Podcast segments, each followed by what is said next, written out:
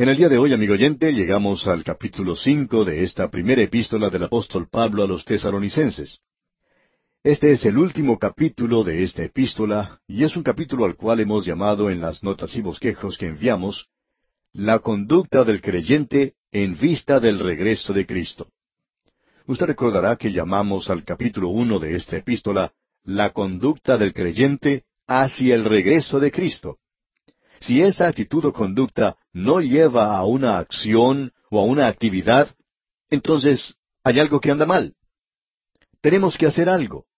Y la venida de Cristo, como podremos ver aquí, es una esperanza que nos lleva a actuar, nos alerta. En los primeros diez versículos de este capítulo cinco, tenemos un llamado para que estemos despiertos y alertas en vista de la venida de Cristo. Y creemos que la razón que se da aquí es porque el creyente no entrará en esa noche terrible del período de la gran tribulación que se llama el día del Señor. Este día comienza, como hemos dicho una y otra vez, el día de Jehová o del Señor, comienza con la noche porque esta era la forma que Dios tenía de señalar el tiempo. En el primer día de la creación, leemos en Génesis 1.5, que fue la tarde y la mañana un día. Dios comienza con la noche y avanza hacia la luz. Vamos a ver que esto es muy cierto. Por tanto, volvamos a apreciar entonces que la gran tribulación lleva hacia el reino glorioso milenario de Cristo cuando el Hijo de Justicia llegará con sanidad en sus alas. El día del Señor es una expresión que necesitamos analizar. Por tanto, leamos lo que nos dicen los dos primeros versículos de este capítulo cinco. El versículo uno dice, pero acerca de los tiempos y de las ocasiones, no tenéis necesidad, hermanos, de que yo os escriba. Ahora esta mención del tiempo y de las ocasiones no es la propiedad de la Iglesia. Los tiempos y las ocasiones pertenecen a este mundo y pertenecen al pueblo terrenal, a Israel y a los gentiles que sean salvos aquel día. La palabra que se utiliza aquí para tiempo es cronos. De allí sacamos nuestra palabra cronología. Lo que tenemos aquí entonces es esta expresión de los tiempos y de las ocasiones. No creemos que tratemos con esto para nada. Pablo dice, no tenéis necesidad, hermanos, de que yo os escriba. Y luego el versículo dos dice, porque vosotros sabéis perfectamente que el día del Señor vendrá así como ladrón en la noche. Es que el Señor Jesucristo no viene a la iglesia como un ladrón en la noche, porque un ladrón no es bienvenido, uno no lo está esperando. Por lo general, Él viene inesperadamente y por cierto que no recibe la bienvenida. Cuando usted sale de su casa, no deja una nota en la puerta diciendo, He dejado la puerta abierta, señor ladrón, y usted puede encontrar las cosas de valor en tal y cual lugar en la casa. Tome lo que usted desee. No me imagino que usted haga una cosa semejante, amigo oyente. Posiblemente lo que usted haga cuando sale de su casa, y lo que todos hacemos, es cerrar todo apropiadamente con llave. Usted quiere que el ladrón no se quede pensando que tiene libertad para entrar, que se quede afuera. Aquí pues se nos dice que el Señor Jesucristo vendrá como ladrón en la noche. Y el día del Señor vendrá de esa manera también, llegará de pronto a este mundo. Y luego en el versículo tres leemos que cuando digan paz y seguridad, entonces vendrá sobre ellos destrucción repentina, como los dolores a la mujer encinta, y no escaparán. ¿Ha notado usted el cambio de pronombre aquí? En los primeros dos versículos, él habla del hecho que nosotros no tenemos nada que ver con los tiempos y las ocasiones. No es necesario para él escribir en cuanto a eso porque el día del Señor vendrá a este mundo como ladrón en la noche. No van a estar esperándolo a él entonces. Y él dice luego, vosotros no tenéis necesidad de que yo os escriba. Pero luego, cuando él comienza a hablar acerca de los tiempos del día del Señor, en el versículo tres, leemos que cuando digan paz y seguridad, y se refiere aquí a ellos. Pablo está diciendo aquí que los creyentes no estarán aquí cuando llegue ese tiempo. Creemos que eso es importante de notar de nuestra parte. Quisiéramos repetir una vez más que el día del Señor es un período de tiempo que comienza con el período de la gran tribulación y continúa a través del reino milenario de Cristo sobre esta tierra. Hay muchos pasajes de las Escrituras que nos hablan de esto. Por ejemplo, en el segundo capítulo del libro de Isaías, usted recordará que hace poco estuvimos estudiando este libro, Dios dice en el capítulo dos, versículo doce, porque día de Jehová de los ejércitos vendrá sobre todo soberbio y altivo, sobre todo enaltecido, y será abatido.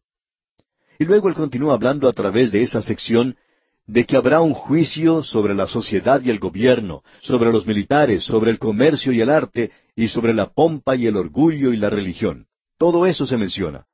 Y si usted pasa unas cuantas páginas en el libro de Isaías, usted recordará que cuando estuvimos estudiando allí, vimos esto en el capítulo trece, versículos nueve y diez, donde dice, He aquí el día de Jehová viene, terrible y de indignación y de ardor de ira, para convertir la tierra en soledad y raer de ella a sus pecadores, por lo cual las estrellas de los cielos y sus luceros no darán su luz. Y luego continúa hablando de las terribles cosas que sucederán. Y en la profecía de Joel, algo que todavía no hemos estudiado, se nos dice en el capítulo uno, versículo quince, Ay del día, porque cercano está el día de Jehová, y vendrá como destrucción por el Todopoderoso. Él habla de esto como un día de tinieblas y de oscuridad, día de nube y de sombra. Ese es el cuadro que tenemos de esto en el Antiguo Testamento. Ahora el día del Señor comienza, como hemos dicho, con la gran tribulación y continúa a través del reino milenario, y ese es el tema del Antiguo Testamento. Lo que tuvimos nosotros en el capítulo cuatro de esta primera epístola a los tesaronicenses de la venida de Cristo para arrebatar a su iglesia de este mundo, eso ni siquiera es mencionado en el Antiguo Testamento. Encontramos esto allí por medio de la tipología, sin duda alguna. Podemos ver esto en personajes como Enoch y Elías. También lo podemos apreciar en otras cosas, pero no se enseña en el Antiguo Testamento que el Señor Jesucristo vaya a sacar de este mundo una compañía de gente para sí mismo. ¿Qué verdad más gloriosa y hermosa es esta? Y esa es la verdad que se revela por primera vez en el aposento alto, cuando el Señor Jesucristo dijo, Voy pues a preparar lugar para vosotros. Y si me fuere y os preparare lugar, vendré otra vez y os tomaré a mí mismo, para que donde yo estoy, vosotros también estéis. Hasta donde entendemos, esa es la primera vez que se menciona en la Biblia. Pablo desarrolla esto en el capítulo cuatro, como ya vimos en los dos programas anteriores. Pero ahora él está hablando acerca de algo que es el tema del Antiguo Testamento y que era bien conocido en el Antiguo Testamento. Ahora él se aparta de eso y dice que llegará un tiempo que será una gran sorpresa para el mundo. Por cierto que no lo estarán esperando. No están esperando que eso suceda para nada. Y luego dice en el versículo tres que cuando digan paz y seguridad, entonces vendrá sobre ellos destrucción repentina como los dolores a la mujer encinta y no escaparán. Y luego en su segunda epístola a los tesaronicenses nos advertirá en cuanto a una gran mentira el Señor Jesucristo nos advirtió en cuanto a esto. Tened cuidado de que nadie os engañe, porque el mundo creerá que están entrando al milenio y entonces gozarán de una era de paz. Pero en realidad lo que está sucediendo es que están entrando en el período de la gran tribulación. Y llegará de pronto, así como ladrón en la noche. Luego dice en el versículo cuatro de este capítulo cinco de la primera epístola a los tesaronicenses, Mas vosotros, hermanos, no estáis en tinieblas, para que aquel día os sorprenda como ladrón. Ahora fíjense usted lo que dice en el versículo cinco. Porque todos vosotros sois hijos de luz. El rapto de la iglesia hace dos cosas. Da por terminado este día de gracia en el cual nos encontramos en el presente. Este llamar a un pueblo para su nombre y el llevar a muchos hijos a su hogar en la gloria. Eso es lo que Dios está haciendo hoy. El rapto de la iglesia, pues, pondrá punto final a todo eso. Ahora no solo dará por terminado eso, sino que dará comienzo al día del Señor. El período de la gran tribulación comenzará cuando la iglesia parta de este mundo. Bien, ¿cuál es entonces la relación entre la venida de Cristo por su iglesia y el día del Señor? Bueno, Él nos dice en este capítulo que acerca de los tiempos y de las ocasiones no tenéis necesidad, hermanos, de que yo os escriba. No hay necesidad de hablar en cuanto a esto. Ustedes saben perfectamente, dice él, que el día del Señor vendrá como ladrón de noche. Eso es enseñado en el Antiguo Testamento. Ustedes ya saben en cuanto a esto. Y ahora llegará de pronto. Y la gente piensa que esto será una época de paz, pero en su lugar tendrá efecto la peor guerra que el mundo haya conocido. Ese es el día de la ira. Esto ha sido descrito en muchas formas y maneras diferentes. Pero la pregunta es aún la misma. ¿Cómo se relaciona la vida de Cristo por su iglesia con el día del Señor que precede a la segunda venida de Cristo. ¿Cómo se relacionan estas dos cosas? Bueno, creemos que sencillamente lo podemos indicar como que en el momento del traslado de la iglesia llega el fin del día de la gracia y ahora comienza el día del Señor. Es decir, un solo suceso hace dos cosas, finaliza un día y abre otro. Y ese día que comienza, comienza en las tinieblas como comienza el día. Pero Él dice que nosotros no estamos en tinieblas. Ahora, ¿por qué es que nosotros no estamos en tinieblas? Y aquel día no nos sorprenderá como ladrón. ¿Por qué? Bueno, nosotros no vamos a estar aquí, amigo oyente. Ya hemos partido de este lugar como vimos en el capítulo anterior. El Señor mismo descenderá del cielo para tomar a su iglesia y sacarla de este mundo. Ahora Él dice, porque todos vosotros sois hijos de luz. Vosotros no pertenecéis a esa dispensación que vendrá. Vosotros pertenecéis a la dispensación de la gracia en la cual nos encontramos hoy. Y amigo oyente, mientras usted no aprenda a hacer estas distinciones en las Escrituras, usted va a continuar en la confusión en la que se encuentra. Y hablando honradamente, amigo oyente, no conocemos a ninguna otra persona que esté más confusa hoy que algunos de nuestros teólogos. Algunos de ellos dicen que no quieren ni tener nada que ver con la profecía y lo dejan de lado. ¿Por qué? Bueno, porque quizá no están dispuestos a estudiar. Y lo que tenemos aquí es que cuando llegue el día del Señor, nosotros vamos a estar con el Señor. No vamos a estar en las tinieblas. Él lo expresa bien claro cuando dice, para que aquel día os sorprenda como ladrón, porque Él no vendrá como ladrón para la iglesia. Nosotros estamos esperando esa bendita esperanza y la venida gloriosa de nuestro gran Dios y Salvador. Luego nos dice, por tanto, no durmamos como los demás. Y usted puede ver, amigo oyente, que esa bendita esperanza, que es el rapto de la iglesia, puede tener lugar en cualquier momento. Y en vista de eso, nosotros no deberíamos ser cristianos dormidos hoy.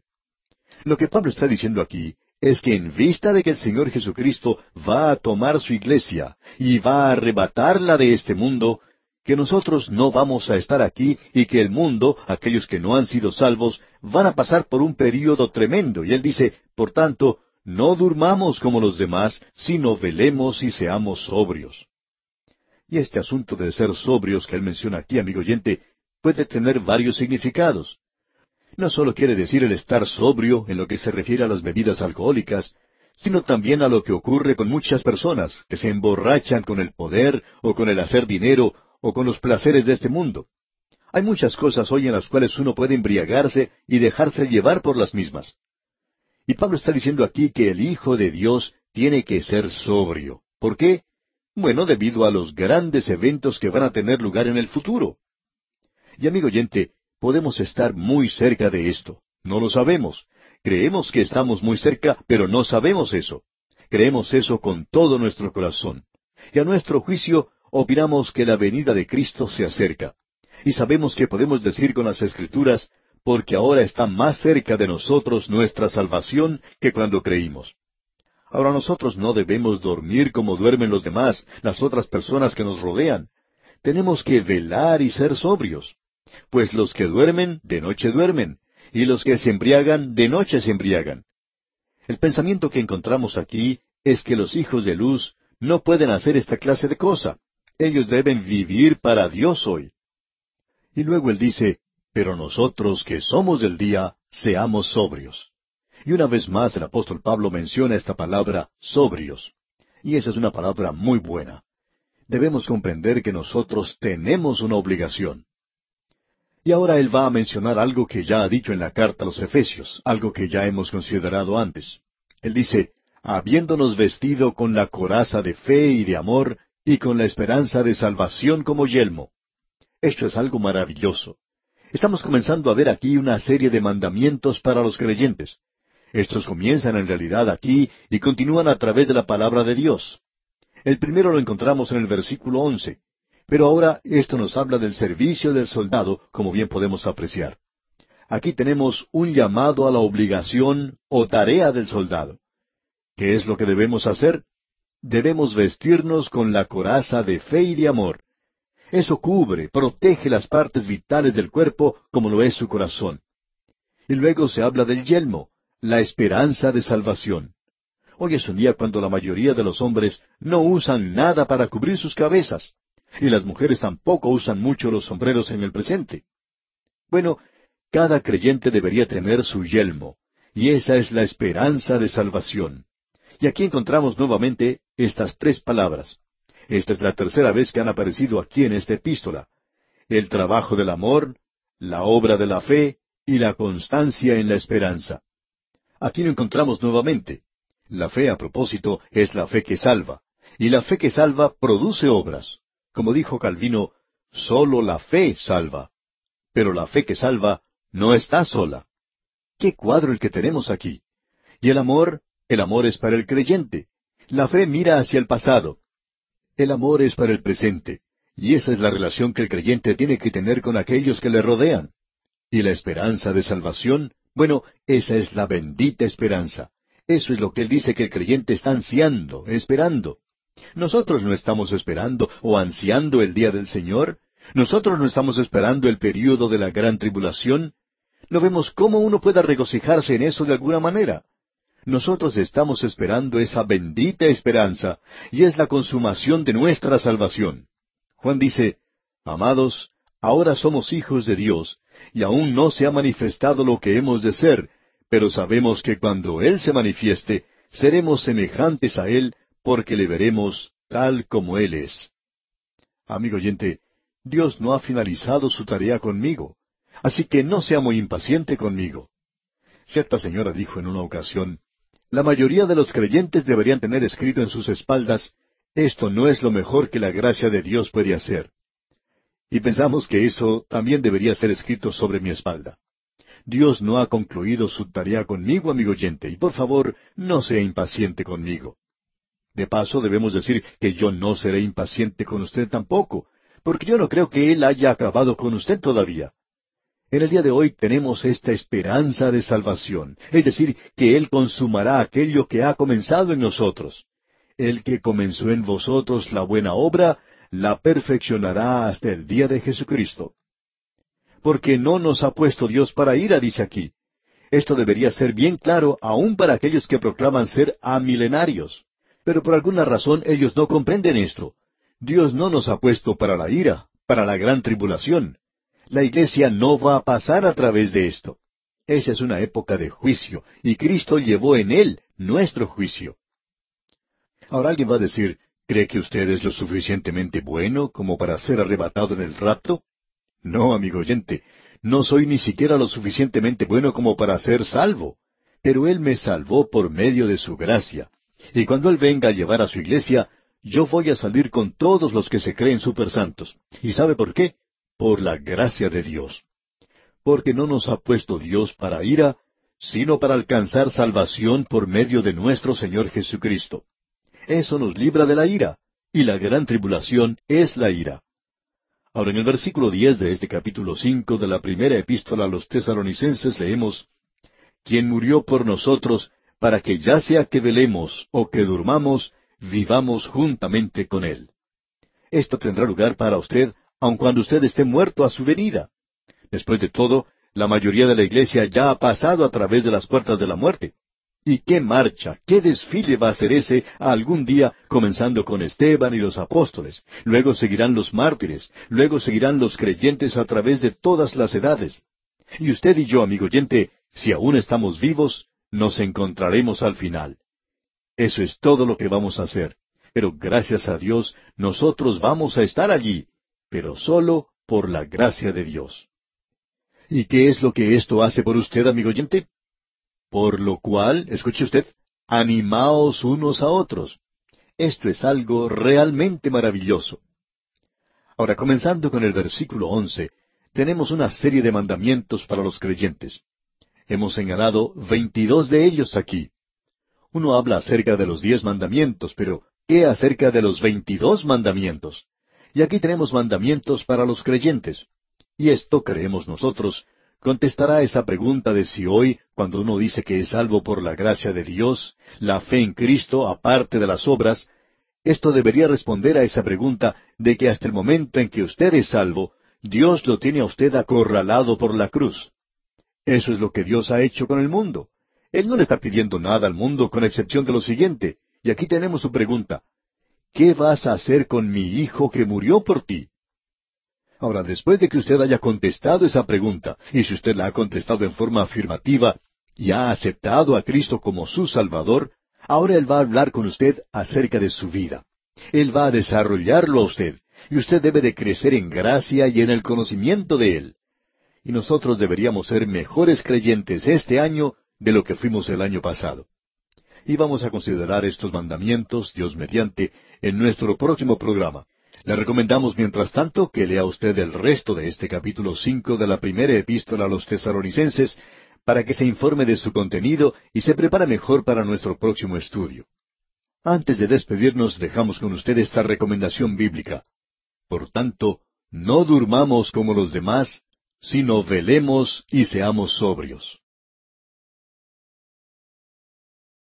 En el día de hoy, amigo oyente, llegamos a la última sección de esta primera epístola a los tesaronicenses.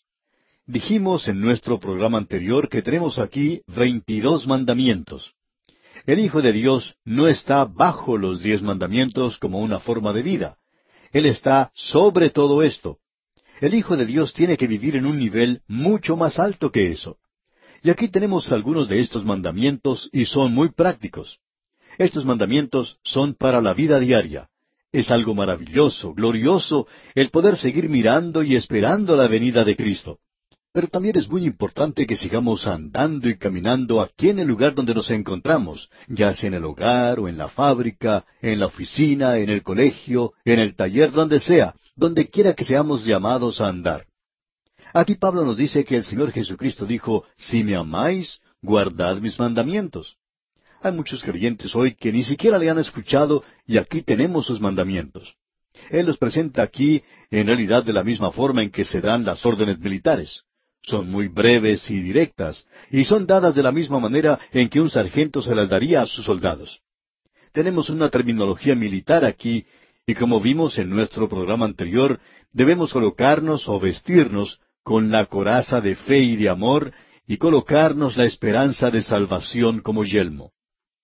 Ahora, comenzando con el versículo once, tenemos el primer mandamiento. Se nos presentan aquí agrupados en racimos, es decir, que algunos de ellos son relacionados unos con otros, y vamos a destacar eso. En el versículo once tenemos que debemos animarnos los unos a los otros. En su primera parte leemos, por lo cual, animaos unos a otros. Este es el mandamiento número uno. Esto quiere decir que debemos darnos ánimo el uno al otro en la fe. Luego el segundo mandamiento es, y edificaos unos a otros, así como lo hacéis. Ellos estaban haciendo esto en Tesalónica. Y usted y yo debemos estar trabajando como en equipo. Debemos estar presentando la palabra de Dios. Luego en el versículo doce de este capítulo cinco de la primera epístola a los tesalonicenses leemos os rogamos, hermanos, que reconozcáis a los que trabajan entre vosotros y os presiden en el Señor y os amonestan. Y aquí tenemos el tercer mandamiento. El cuarto se nos presenta en la primera parte del versículo trece, donde dice, y que los tengáis en mucha estima y amor por causa de su obra. Y luego encontramos el número cinco que dice, tened paz entre vosotros. Estos tres últimos mandamientos que hemos mencionado parecen pertenecer juntos. Debemos reconocer a aquellos que enseñan la palabra de Dios. En realidad, Pablo está hablando aquí de una situación local, peculiar de Tesalónica. Usted recordará que él había estado allí nada más que un mes. Él les enseñó y comenzó la iglesia, podríamos decir, de la nada. Allí no había ningún creyente hasta cuando llegó Pablo y realizó su obra misionera. Así es que todos habían llegado a ser salvos casi al mismo tiempo. Ahora entre ellos habría algunos que tenían el don de enseñar. Cada creyente recibe un don. Creemos que en el momento en que usted llega a ser salvo, usted recibe un don. Cada creyente recibe un don. Y usted tiene que usar ese don en el cuerpo de los creyentes para edificar el cuerpo de los creyentes. Ahora había algunos de ellos que tenían el don de la enseñanza y de la predicación y de la ayuda. Creemos que allí se podía presentar alguna situación como la siguiente. Bueno, fulano de tal y yo fuimos salvos al mismo tiempo. Yo lo conocí a él. Entonces, ¿de dónde sacó él la idea de que me puede enseñar a mí? Yo fui salvo al mismo tiempo en que lo fue él. Bueno, nosotros debemos reconocer en la iglesia que ciertos hombres y mujeres tienen ciertos dones y debemos respetarlos, debemos estimarlos. Nos dice entonces en el versículo doce lo siguiente Os rogamos, hermanos, que reconozcáis a los que trabajan entre vosotros y os presiden en el Señor y os amonestan. El problema, amigo oyente, que existe hoy con los maestros en la iglesia es que la gente no les presta ninguna atención. Tenemos muchas personas hoy que dicen, ah, nosotros creemos que la Biblia es la palabra de Dios. Creemos cada palabra que se menciona allí. Bueno, entonces, ¿por qué no la obedecen? ¿Por qué no escuchan y prestan atención a lo que se está enseñando? Ellos no lo hacen. Es como si no tuviera sentido para ellos hoy. Y es por cierto algo hipócrita el hablar acerca de creer en la Biblia y luego no saber nada en cuanto a ella. Un hombre dijo en cierta ocasión en una forma muy honrada, Yo creo en la Biblia de tapa a tapa, pero soy ignorante de lo que se encuentra entre esas tapas. Bien, así era en realidad. Y lo interesante de todo esto es que esa es una posición casi imposible de mantener.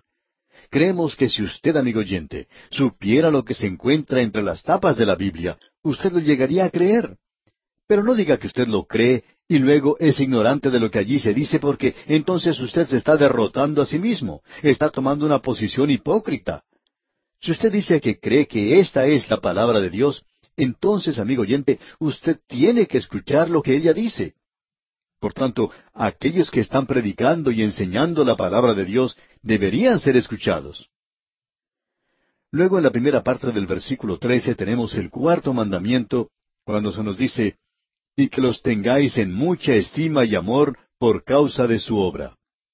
Siempre apreciamos mucho a la gente que hoy ama la palabra de Dios, porque hemos descubierto que ellos siempre llegan a ser sus amigos. Una de las cosas que nos gusta mucho en cuanto al ministerio radial es la cantidad de amigos que Dios nos ha dado por todas partes. Hay muchos que nos escriben y nos dicen que sus hogares tienen las puertas abiertas para nosotros. Bueno, quizás sería imposible para nosotros aceptar todas esas invitaciones, ya que no podríamos visitarlos a todos. Pero cuando llegamos a visitar sus ciudades, hacen tantas cosas por nosotros, revelan un gran amor para nosotros. Amigo oyente, cuando ellos revelan ese amor para con nosotros, nos revelan que están honrando la palabra de Dios hoy, porque creen que estamos enseñando la palabra de Dios. Por lo menos estamos tratando de hacer eso. Y luego prosiguiendo con este versículo trece, el quinto mandamiento es, tened paz entre vosotros. Y todo esto viene en un solo paquete, digamos. Uno no puede tener a toda la gente tratando de gobernar la iglesia. Y uno no puede tener a toda la gente tratando de guiar una organización que es creyente. Es necesario tener a ciertas personas que hagan eso. Creemos que uno de los grandes problemas en muchas iglesias es como dice el antiguo refrán, Muchas manos en un plato causan mucho garabato. Es necesario tener a alguien que sea el líder, y esa persona tiene que ser la que los demás deben seguir. Y cuando usted tiene eso, entonces tiene paz. Pero cuando todos están tratando de hacer su propia voluntad, entonces no hay allí ni armonía ni paz. Así es que todo esto va junto, como podemos apreciar. Ahora, en la primera parte del versículo catorce, tenemos el sexto mandamiento que dice, también os rogamos, hermanos, que amonestéis a los ociosos. Esto es algo normal y natural, que amonestéis a los ociosos. La idea aquí es que estos no están andando con los demás. En realidad hay personas que pierden el paso. Pensamos que son aquellos que siempre quieren hacer las cosas solos. No quieren trabajar junto con la iglesia. Hacen su pequeña tarea y no quieren apoyar la obra de Dios. Y aquí dice Pablo que amonestéis a los ociosos. Y luego dice, en este mismo versículo catorce, que alentéis a los de poco ánimo. ¿Qué quiere decir con esto de alentar a los de poco ánimo? Bueno, se está refiriendo aquí a aquellos que se encuentran desanimados. No está hablando de personas que tienen problemas mentales, sino que debemos ayudar a estos a que vuelvan a tomar el paso. Hay personas que son temerosas en cuanto a actuar para Dios y necesitan ser animados. Hay muchos santos hoy que necesitan que alguien ponga sus manos en el hombro y que les diga, hermano, usted puede realizar esa tarea. Yo estoy con usted, estoy orando por usted. Y esto es algo realmente maravilloso. En cierta ocasión, el doctor J. Vernon McGee autor de estos estudios bíblicos, contaba que él había sido presentado ante el público como el hombre por el cual se había orado más en todos los Estados Unidos. Bueno, él dijo que no sabía si era cierto o no, pero que él había recibido miles de cartas en las cuales le decían, estamos orando por usted, y seguimos haciéndolo hoy. Y por cierto que él lo necesitaba. Amigo oyente, es algo que necesitamos hoy. Los de poco ánimo. A veces es algo natural que nos sintamos desanimados. Y aquí dice, que alentéis a los de poco ánimo.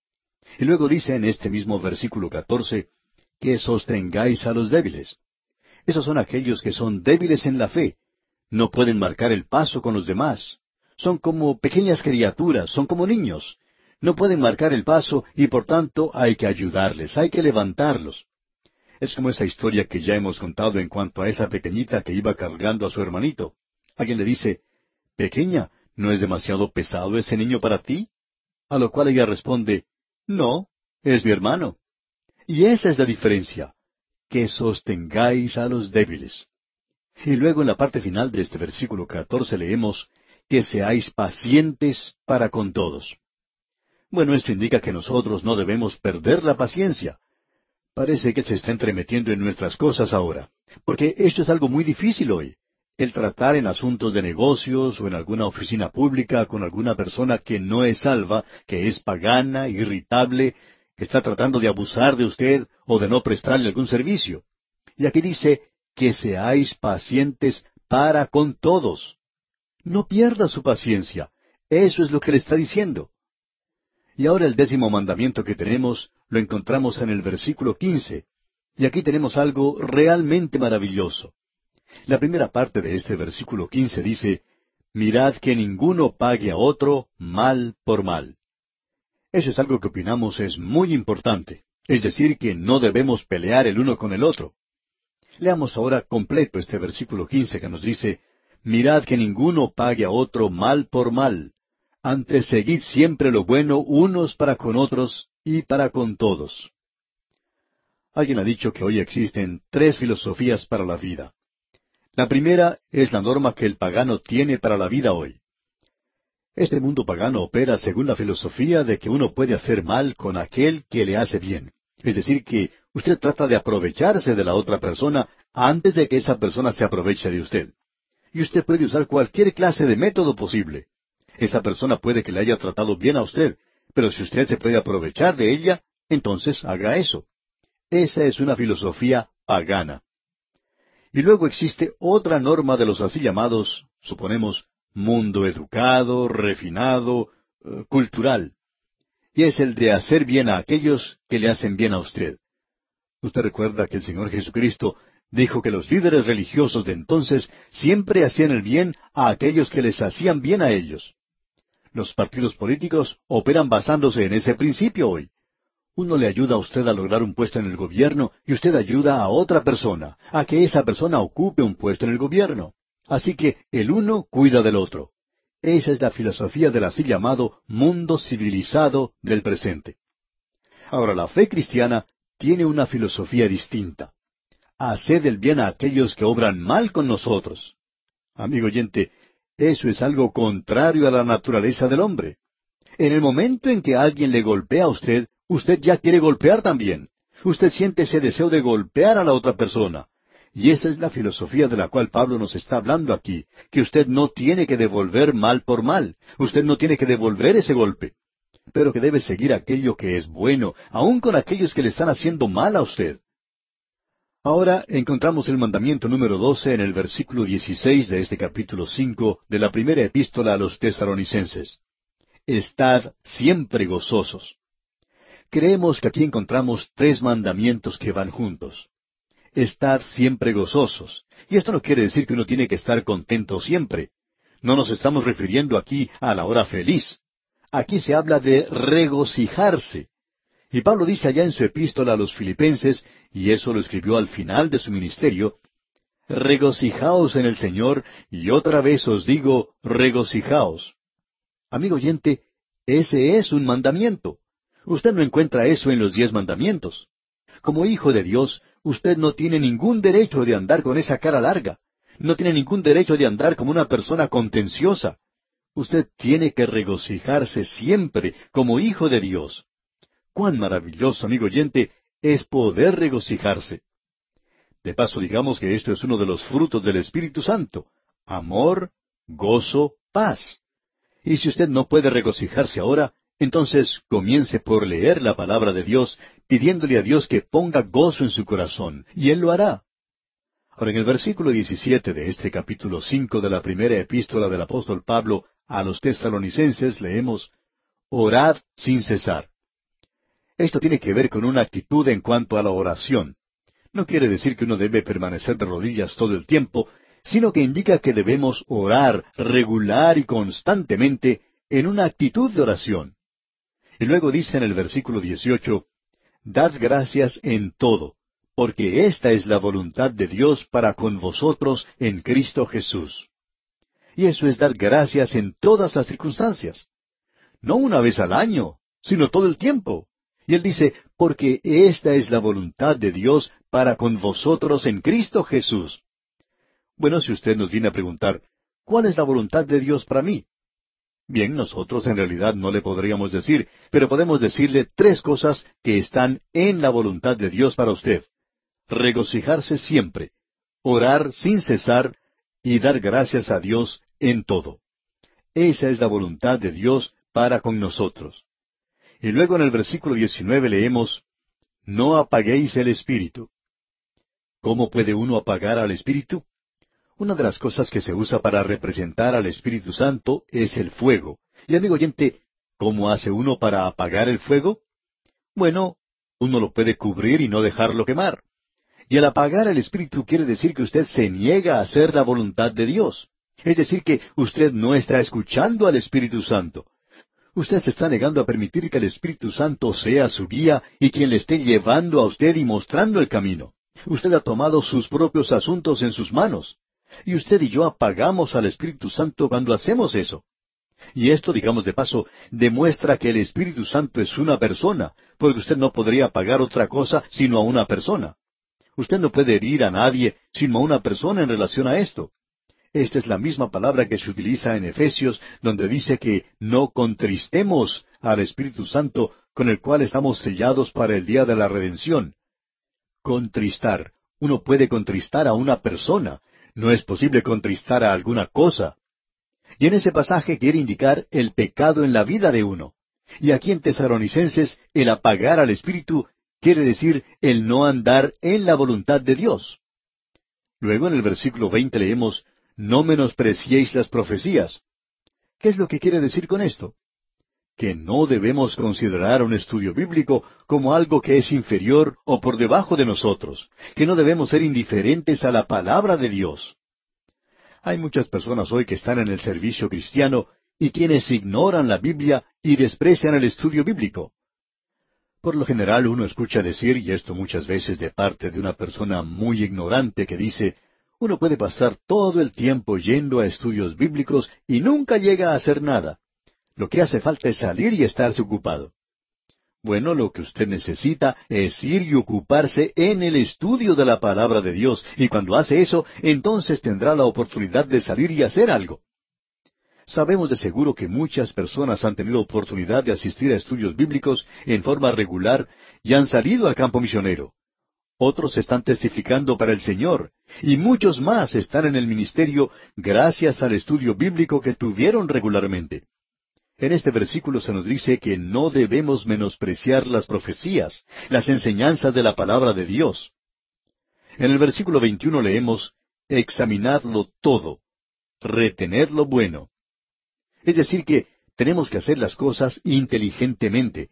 No dejemos que otras personas se aprovechen de nosotros. Simplemente porque alguien le envía a usted la fotografía de algunos huérfanos o de alguna persona en algún lugar desconocido y del cual usted no tiene ni siquiera ninguna clase de información y que es una tarea de promoción, debemos investigar. Eso es lo que le decimos a cualquiera que quiera apoyar este programa nuestro. Investíguenos, amigo oyente. Venga a visitarnos si puede. Permítanos mostrarle lo que nosotros estamos haciendo. Aquí dice, examinadlo todo. Los creyentes no deberían creer todo lo que oyen. Retened lo bueno. Amigo oyente, estas cosas que se mencionan aquí son realmente maravillosas. Y creemos que aquí tenemos la respuesta para algunos pasatiempos dudosos. Y ahora en el versículo 22 leemos, Absteneos de toda especie de mal. Aquí tenemos la respuesta al asunto de las diversiones. Usted se pregunta, ¿está bien o está mal hacer esto? Y aquí se nos dice, absteneos de toda especie de mal. Si usted tiene alguna duda en su mente, entonces eso es algo malo para usted. Luego en el versículo 23 vemos que el hombre es un ser tripartito. Leamos. Y el mismo Dios de paz os santifique por completo. Es decir, que nosotros debemos llegar a una edad, a un lugar de madurez. No debemos continuar como niños nada más en Cristo. Debemos continuar creciendo. Y por tanto nos dice el resto de este versículo 23 de la primera epístola a los tesaronicenses, y todo vuestro ser, espíritu, alma y cuerpo, sea guardado irreprensible para la venida de nuestro Señor Jesucristo. Debemos madurar. Y el versículo 24 dice, Fiel es el que os llama, el cual también lo hará. Luego entramos al mandamiento número 20, en el versículo 25, donde leemos, Hermanos, orad por nosotros. El Señor le da a usted aquí un mandamiento.